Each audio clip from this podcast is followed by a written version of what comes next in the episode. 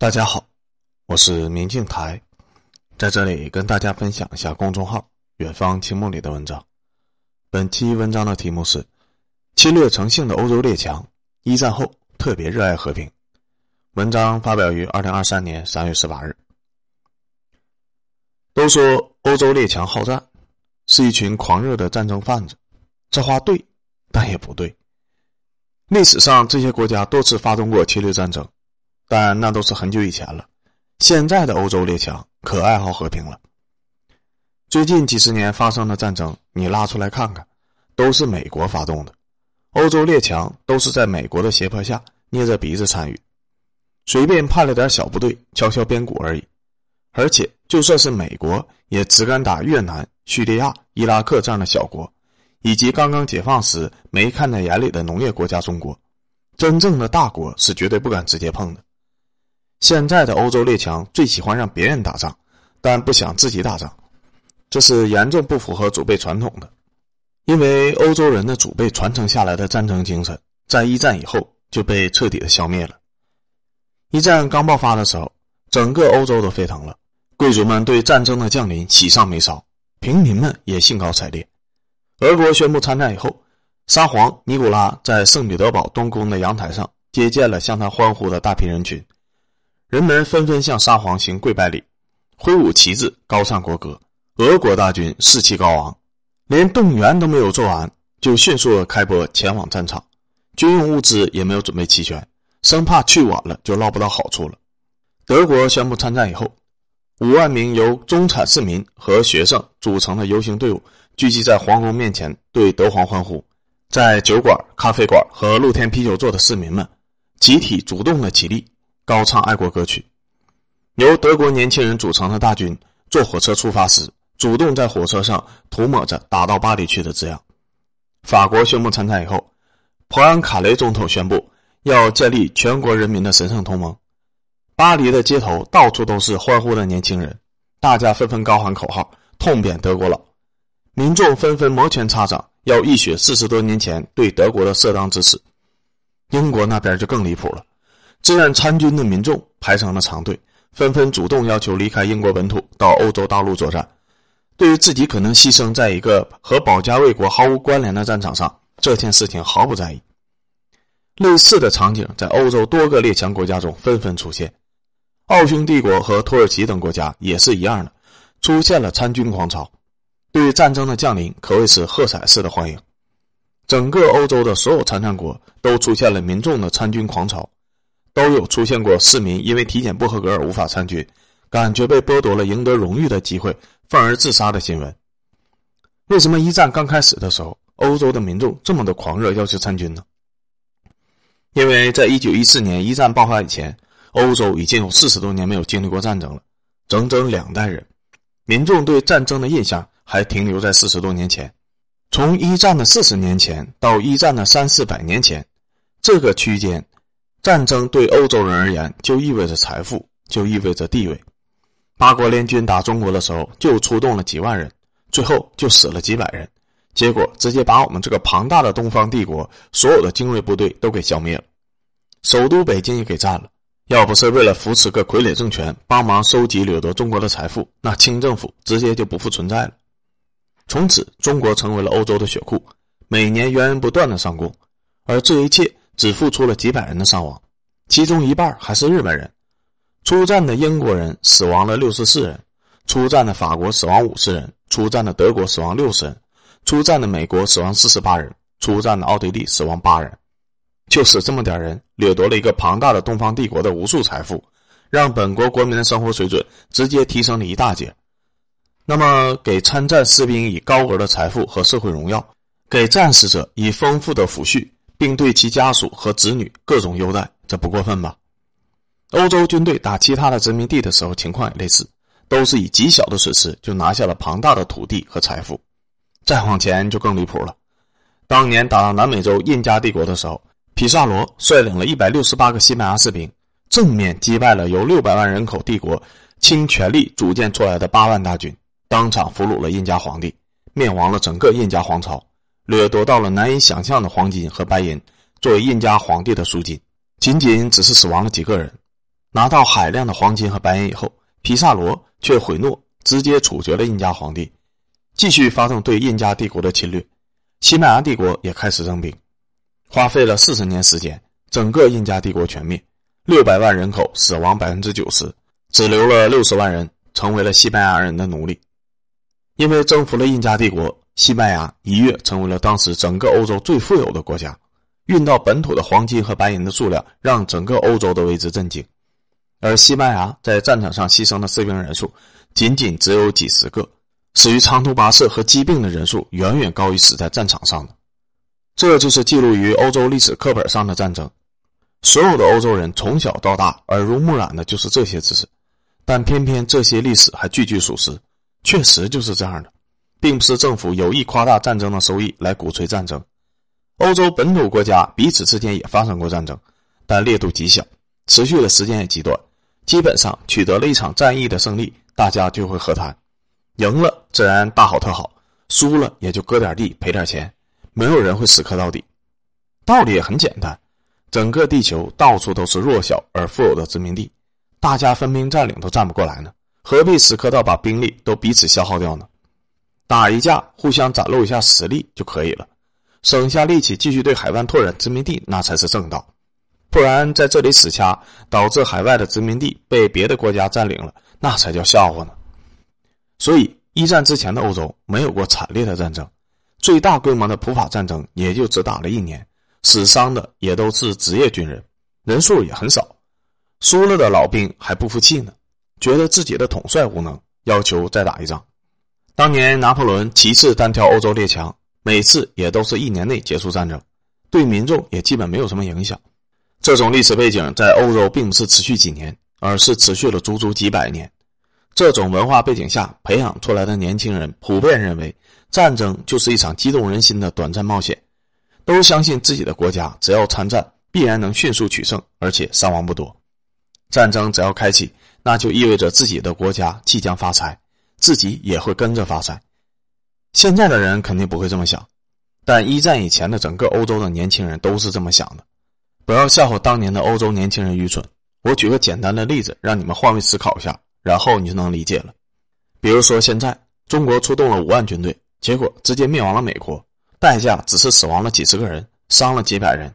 从美国掠夺来的财富，直接导致全体中国人的收入暴涨。以前月入五千的，现在月入一万；以前月入一万的，现在月入两万。那民众对参战的士兵必然是极其的感恩，绝对不会吝啬给予参战士兵们的极高荣誉和财富，也必然会对阵亡的士兵的家属极其的保护，并且给予高额的补贴。如果这样的战例不止一次出现，而是出现过十几次，整整三四百年，只要发生战争都是这样的结局，那请问你会怎样看待战争呢？只可惜生不逢时，没有机会像祖辈那样参军换一个荣华富贵啊！这个时候，一个叫美丽国的富裕国家向我们宣战了，你会害怕还是兴奋呢？你会支持还是反对？代入一下，换位思考，你就能理解一战以前欧洲年轻人了。但一战这一次不一样了，一战前的几十年，整个地球的殖民地都已经几乎被瓜分干净了，再也没有新的殖民地供欧洲列强掠夺了。再想抢，那就只能抢已经被其他欧洲列强占领的殖民地了，而这必然意味着全面战争。这个欧洲国家会直接在欧洲本土发兵来攻打本国。这种没有新增殖民地可供掠夺的日子持续了几十年以后，欧洲人忍受不了了，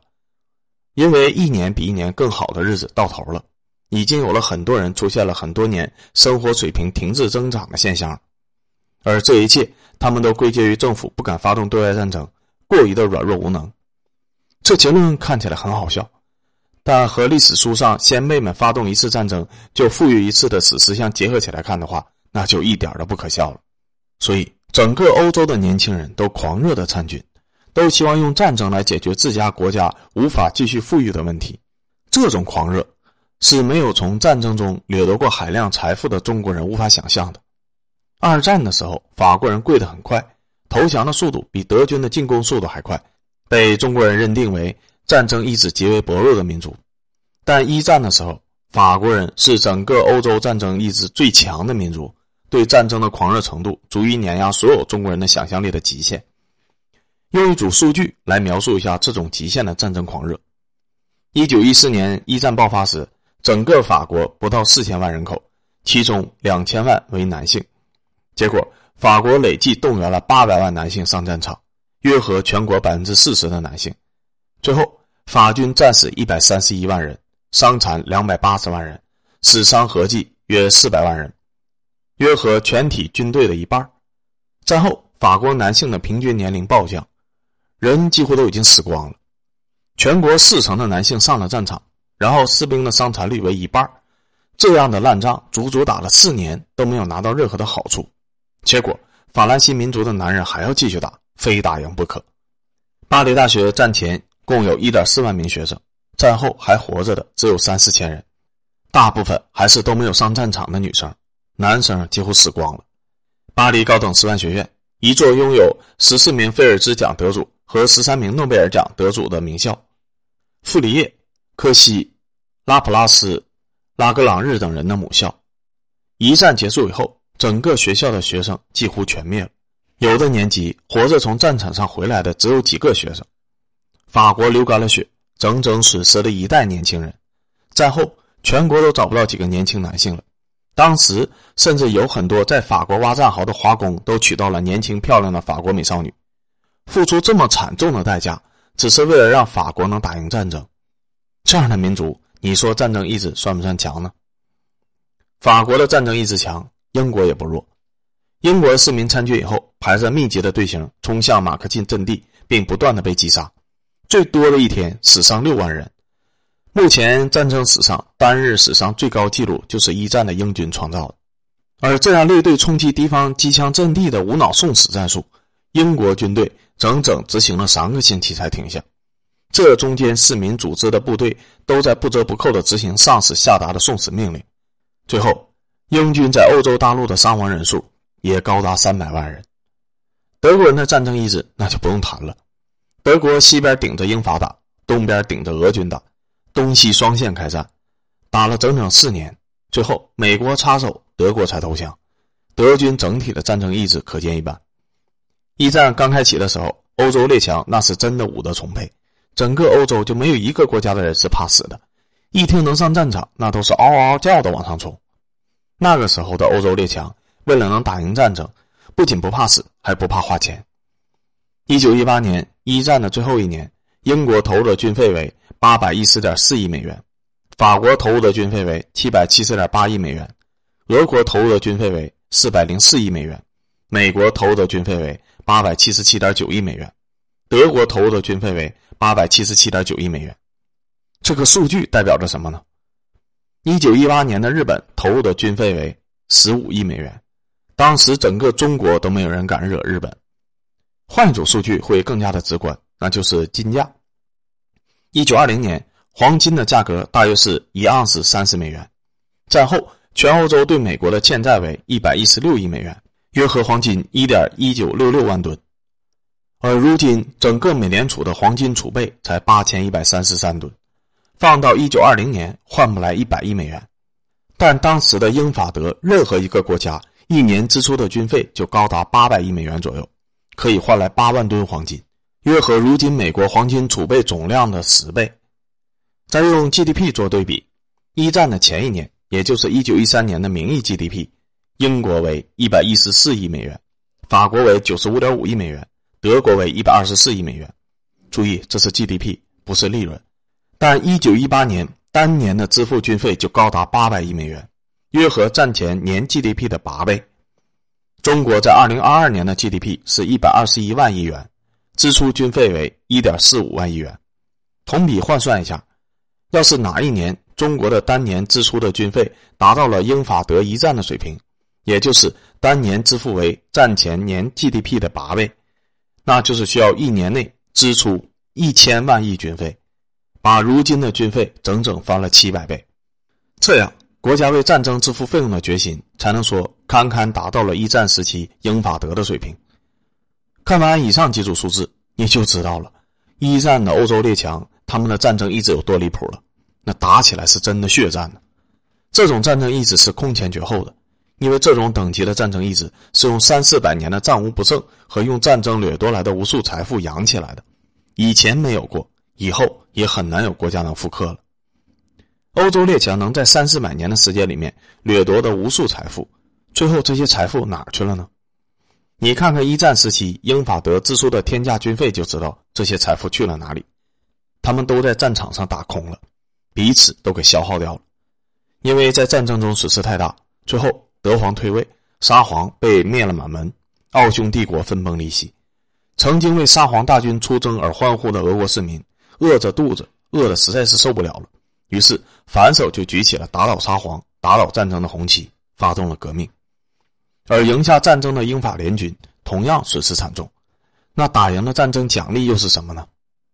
欧洲列强都是工业国，能有效组织全国的人员和物资用于战争，所以战争的能力很强大。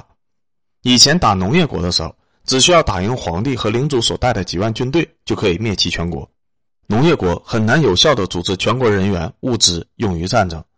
这代表不仅可以很轻易的打赢农业国，而且击败农业国以后，其国家大部分地区和财富都是完好的，可以很轻易的被殖民军搜刮掠夺。但工业国不一样，工业国具备着把所有人员和物资都投入到战争的能力。这代表工业国不仅极其的难打，而且打赢以后拿到的是一堆废墟，财富已经全灭了，根本搜刮不出来多少。战后，德国的一切都被拿出来当赔偿了，但这些赔偿远远不足以弥补英法的损失。英法的一代人流干了血，全国的储蓄都被打空了，结果什么都没拿到。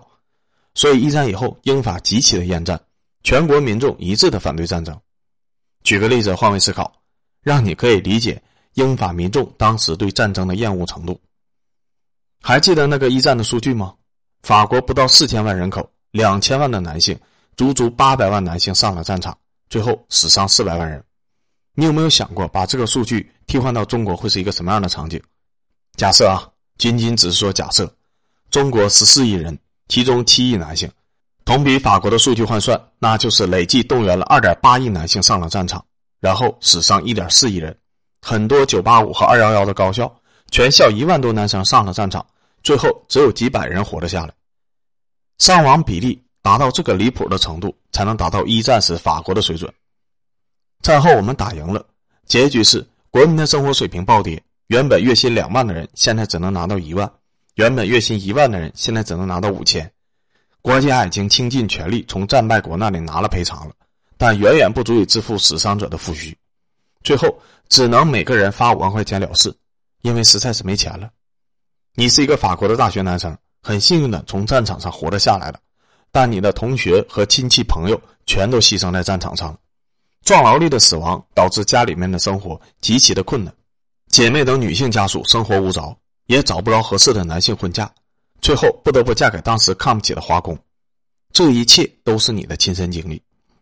二十年后，二战爆发了，德国逼近法国，你的儿子过来问你对战争的看法，自己是否应该不惜伤亡的参军对抗德国，你会怎么回答？这么设身处地的换位思考，你都能理解了为什么二战爆发时法国那么的厌战，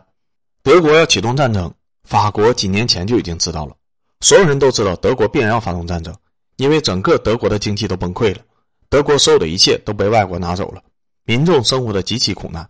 除了发动战争放手一搏，别无出路。一块面包五十万，天空划过白磷弹，这就是德国人愿意参军打二战的真实原因。但法国不想去阻拦德国，因为出兵镇压德国是要死人的，法国不愿意流这个血，于是法国就疯狂的修马奇诺防线，只防不攻。我知道德国发动战争了。但是我不想打这仗，所以我就只修防线。德国爱打谁打谁，不敢来打我就行了。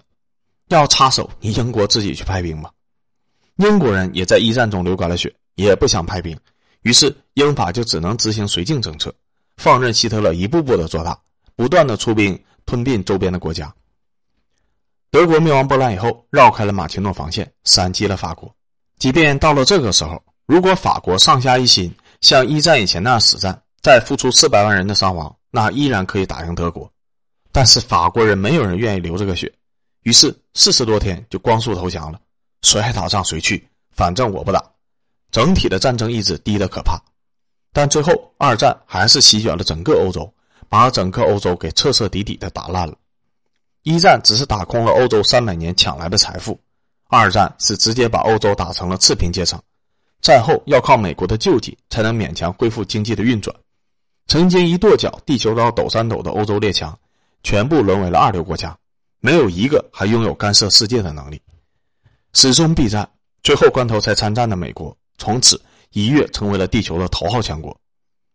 一战以后，欧洲人就不想打仗了，但鉴于自己的损失太大，国内的民众怨气太深，才制定了把德国人的财富吃干抹净的凡尔赛协议。结果直接引发了二十年后的第二次世界大战，把所有人都给彻彻底底的打飞了。